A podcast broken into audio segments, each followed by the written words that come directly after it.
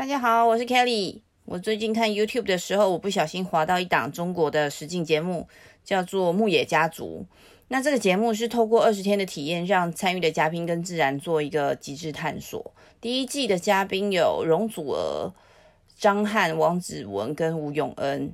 因为其实我是有看《女儿们的恋爱》，所以因为吴永恩跟王子文的关系，我就产生兴趣，我就看了第一集。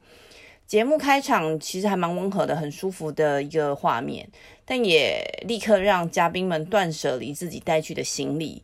接着就是隔一天，嘉宾们就还要放弃十件自己已经拥有的东西。看到这里大概才十分钟，我已经觉得非常的有趣。然后我那时候躺在床上，我就立刻跳起来，想要整理我自己堆积很久没有断舍离的物品，因为真的还蛮热血，就是立刻立马做这件事情。我只能说电视节目的影响非常的迅速，不过我就看到这里而已啦。我很多年前看过一本书，作者叫做近藤麻里惠，他那本书叫做《怦然心动的人生整理术》。后来我来到新加坡，我跟同事聊天的时候，我才知道他的英文名字叫 Mary Condo。然后他整套的人生整理魔法最重要的核心就是，你只能留下让自己怦然心动的物件。怦然心动这个部分，作者的英文版本是用 Spark Joy 来形容。然后因为我不懂日文，可是我觉得中文跟英文的翻译都还蛮好的。如果有定位订阅 Netflix 的话，你可以去找 Marie Kondo，他亲亲自协助各种不同的家庭整整理他们的家，比较像是纪录片的方法。然后你可以看到，就是实际上其他人在整理跟断舍离的实际展示，我觉得蛮好的，因为这样很能够触发行动。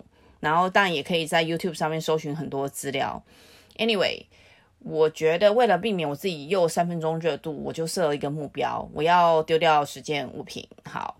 你的家里有没有，或者是办公桌有没有那种堆积如山又不太能丢掉的杂物堆？那是不是无法很有自信的决定要还是不要？有没有当断不断、反受其害的经验可以跟大家分享呢？今天让我们来一起聊一聊断舍离吧。如果你是第一次听到我 podcast 的朋友，这是一个我自己对生活话题的分享，有兴趣互相交流的朋友可以留言给我。喜欢不同的书籍或者是任何好玩的话题，也可以让我知道，一起交流。我会很感谢你的。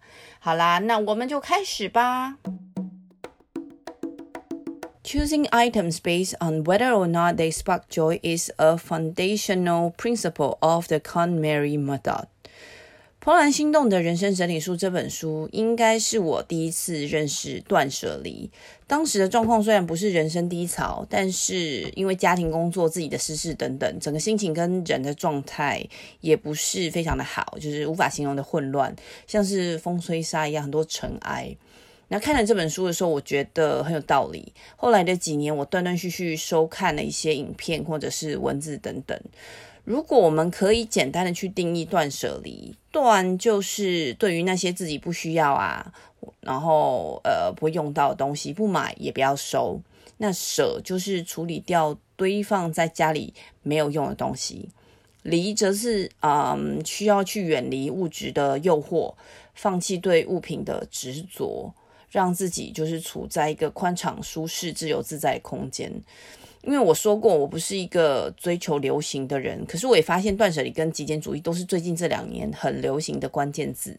我其实不知道为什么，因为我自己个人的猜测啦，是因为比如科技发达，资讯真的很爆炸，大家不管是外在或是内在都堆积了非常多的东西，都需要清理一下。从外在整理，也其实能顺便让自己专注下来，从而。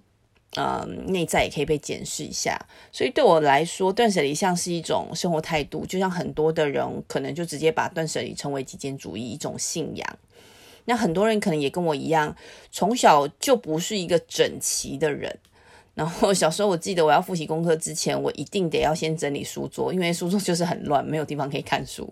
然后好不容易整理好的时候，也应该要睡觉了，哈哈。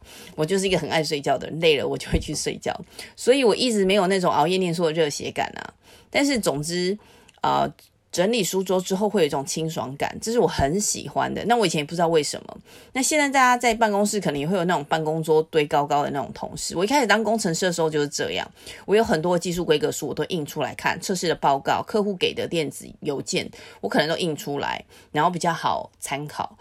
我一开始觉得可能是因为我不是不不不不那么习惯用电脑看，但因为后来越年资越高，我的办公室越来越空了，也就越来越没有存在感了，哈哈。所以说一下我刚刚提到那个整理书桌之后的清爽感，女生可能很能够感受我在说的感觉。这清爽感，我自己觉得就是 Marie Kondo 形容的那种 spark joy 怦然心动。比如说，我的书桌整理好了，走到书桌，哇，我觉得好整齐。坐下来，坐在呃书桌前，映入物品，映入眼帘的物品，就让自己觉得眼睛很舒服，呼吸的空气就会觉得，哎，好轻松哦，整个心情情绪就平静下来了。甚至开始温习功课的时候，我就觉得整个书桌温习的氛围就有那种闪亮亮、亮晶晶的感觉，大家可以想象吗？我是真的这么觉得啦，因为就会觉得整个很开心。然后很开心的整理，很开心的温书，然后就会自以为觉得，嗯，我的成绩就会进步了呢。忽然发现，觉得好，一切都是我自己想象出来的。不过像我现在整理我自己的厨房，我也有类似的感觉，因为觉得厨房就要有一个样子，要干干净净的，不是要贴亮片的那种装饰，而是我希望是一个舒服的厨房。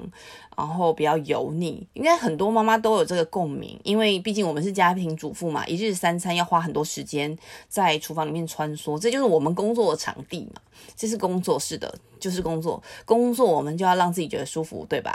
所以除了清爽感这么空泛的形容，其实也可以跟大家分享一下断舍离的好处，这样也许就能理解为什么断舍离好像突然间成为大家关注跟追求的目标。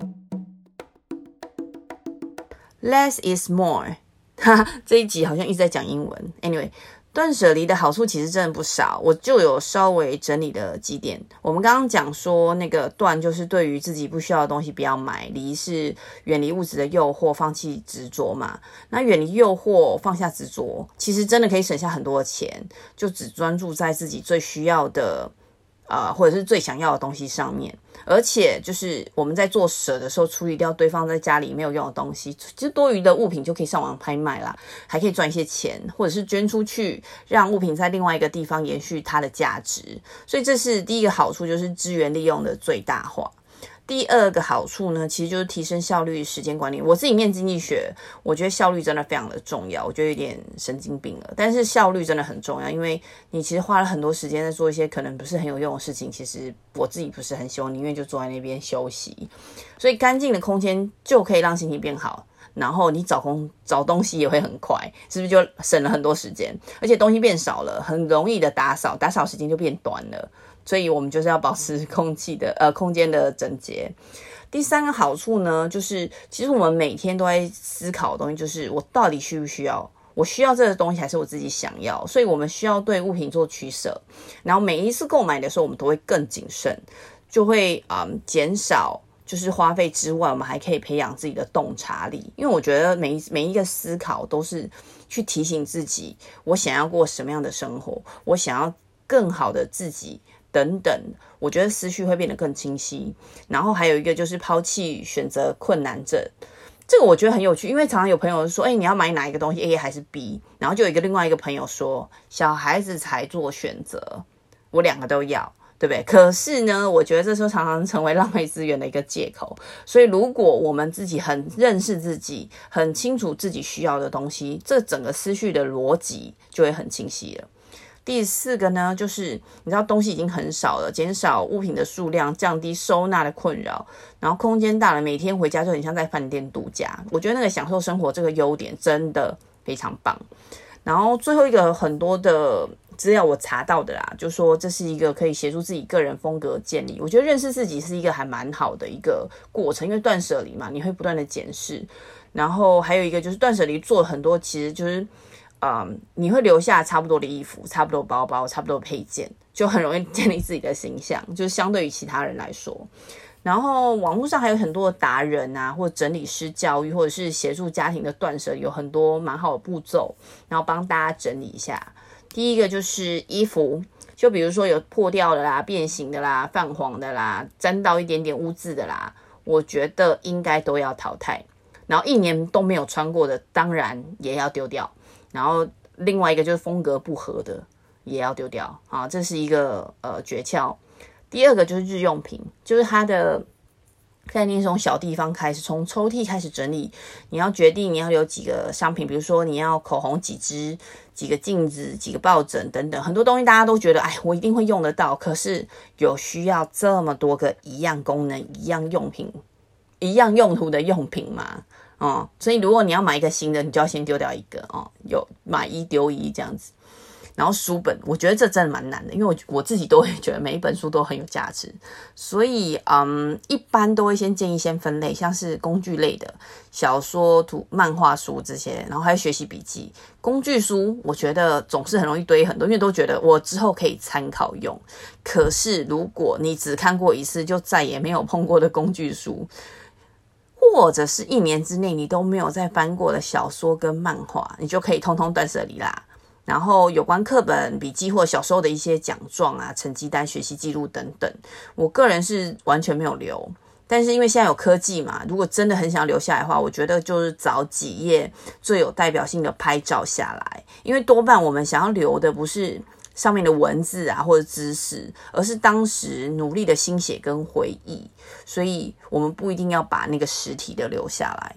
然后刚刚讲到的回忆嘛，有很多充满回忆的物件，不管是衣服的物，呃，要有回忆的书本有回忆，还是用品，会让自己充满回忆的、开心的这些回忆是开心的，当然还是可以留下来。反正原则就是刚刚讲的，choosing items based on whether or not they spark joy is a foundational principle of the cori con mary method。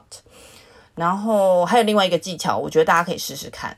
就是不要特别设计收纳空间，大家应该在装潢家里的时候或者房间的时候会准备一些收纳空间，因为接下来东西如果多了，就需要想办法收纳整齐。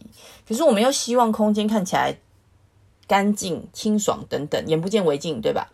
但是往往就会因为还有空间，就会默默把用不到的物件都塞进去收纳空间。然后就看不到了。时间过去了，如果没有特别注意的话，就会累积非常多用不到的物品，接着又得循环断舍离，这何苦呢？是不是？这样是不是等到真的很需要收纳的时候，比如说家里有生宝宝、有新的成员，我们才规划宝宝物品的收纳空间？另外，断舍离的清单里面，很多人都会割舍不了的，就是纪念品。尤其是啊，有很多前男友、前女友的，太多太杂了，回忆下去只会让你觉得很疲惫。那就很简单啦，你全部把这些让你很疲惫的纪念品全部丢到垃圾袋去，不再回忆后，就会觉得心灵舒畅，因为你再也不用被困在回忆当中，人生可以继续的向前进。刚提到网络上蛮多人分享断舍离的技法呀、步骤等等，就很像股票去看 K 线，然后去看什么看趋势都是步骤。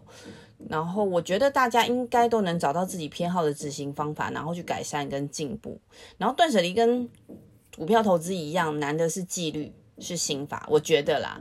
然后有些人会有一些标语啊、口号来提醒自己，比如说改变人生之类的。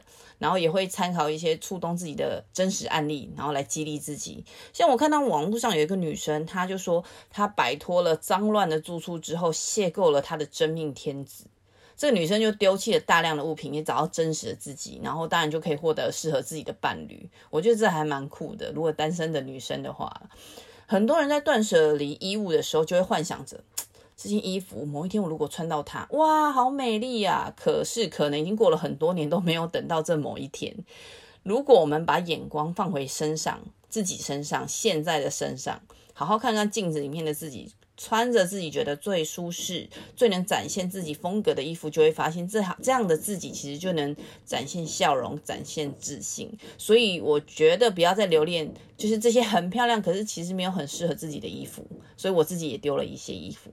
我高中的时候，我姐送我一本日记本，从那之后我就一直都有在写手札的一个习惯，就是跟自己对话的一个方式。如果很忙很忙没有写，我就会发现。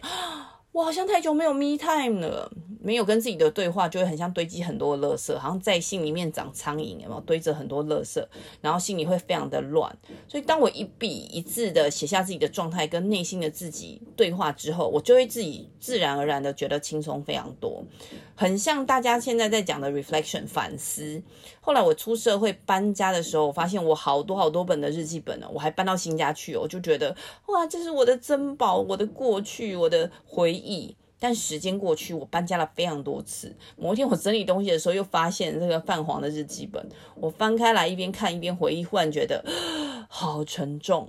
所以呢，后来我就觉得 我好像一直放下不了过去，然后被过去的自己禁锢着。所以我就索性把自己的日记本烧掉，是不是很像那个记事本那个歌里面唱的？我直接实实践以前上学讲那个过去种种，譬如昨日死；今日种种，譬如今日生，这样是不是？我觉得还蛮真的，还蛮蛮有那个感觉的。然后有一句话说：“活在过去使人忧郁，活在未来使人焦虑。”那到底要活在哪里？所以我们要更专注在现在，不要被过去的自己或者是幻想中未来自己绑架。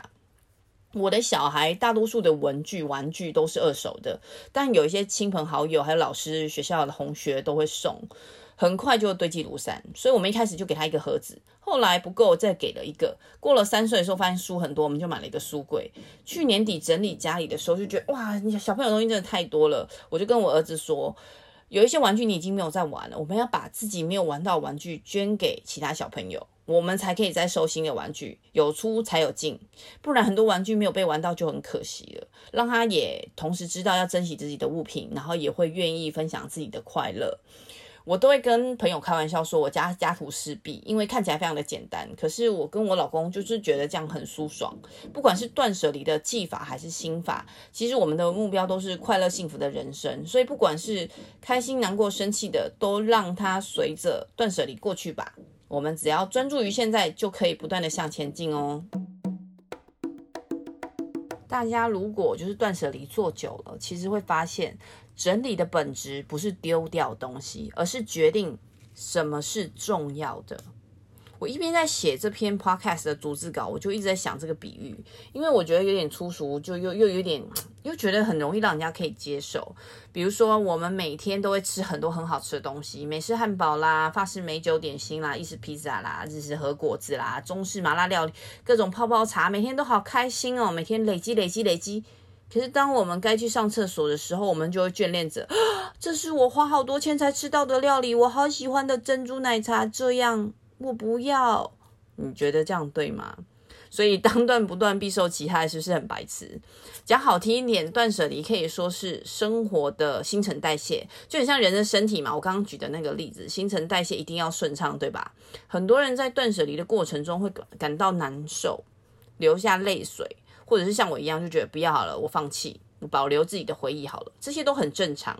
因为断舍离只是让我们更专注于现在，我们可以简单的开始做，从小细节，像刚刚讲的，从抽屉开始做，小东西开始，慢慢的去掌握自己的步调，慢慢的去实践自己想要的幸福生活。因为断舍离它不是一个极端，就是哦，全部东西都不要，我只留下两件衣服，三件呃呃三个碗这样子，我觉得不是这样的。所以像物品。只要思考需要跟不需要，这其实是相对简单的，因为真的会让我们自己感到苦恼的，不是物品，还有金钱呐、健康呐、时间啦、家事啊、夫妻关系、亲子关系这些。才是我们真的苦恼的东西，所以从整理物品开始，不断的练习断舍离，将不需要、不舒服、不合适的情绪，或者是亲人加在自己身上的一些价值观都丢掉，这个就是后面的阶段。那你这样就可以迎接对自己而言真正的重要的这些人事物，面对自己真的需要、重要、喜欢的物品空间，就会过得每天都怦然心动，对吧？好，最后我要公布一下我丢的十样物品。我丢了一件灯芯绒白色西装外套，一件只穿一次的，对，一次只穿过一次的黑色蕾丝洋装，有一罐过期的乳液，收起来有一堆的纸袋，我觉得很漂亮的纸袋，然后两双八年没有穿到也不能穿的高跟鞋，还有很多双松掉的袜子，两件破掉的背心，一双坏掉的拖鞋，儿子坏掉的水壶，很脏不知道要怎么洗的成年地垫，耶、明明就是有一堆根本就应该先丢掉的东西。是的，我们其实总是没有注意到，就是 careless，就更没有在 pay attention，没有在注意，身边就是有默默累积不需要的东西。你们大家也都整理一下吧，搞不好轻轻松松二十件就可以丢掉了，是吧？好喽，那我们今天就先到这里。想问问大家，你也是念旧的人吗？家里堆满回忆的铁盒吗？还是你是断舍离达人，成功的整理好了自己的身心灵，可以跟大家分享呢？又或者是你跟 Kelly 一样，才刚启动了断舍离的专案，想要一起讨论分享自己断舍离的进度吗？也欢迎大家留言分享讨论哟。最后，很感谢你们的聆听。如果你们喜欢姐妹欧北共的内容，也别忘了给我们五星评价，让演算法知道你们很喜欢。对节目有任何想法的朋友，也可以留言给我们。下周再会啦，拜拜。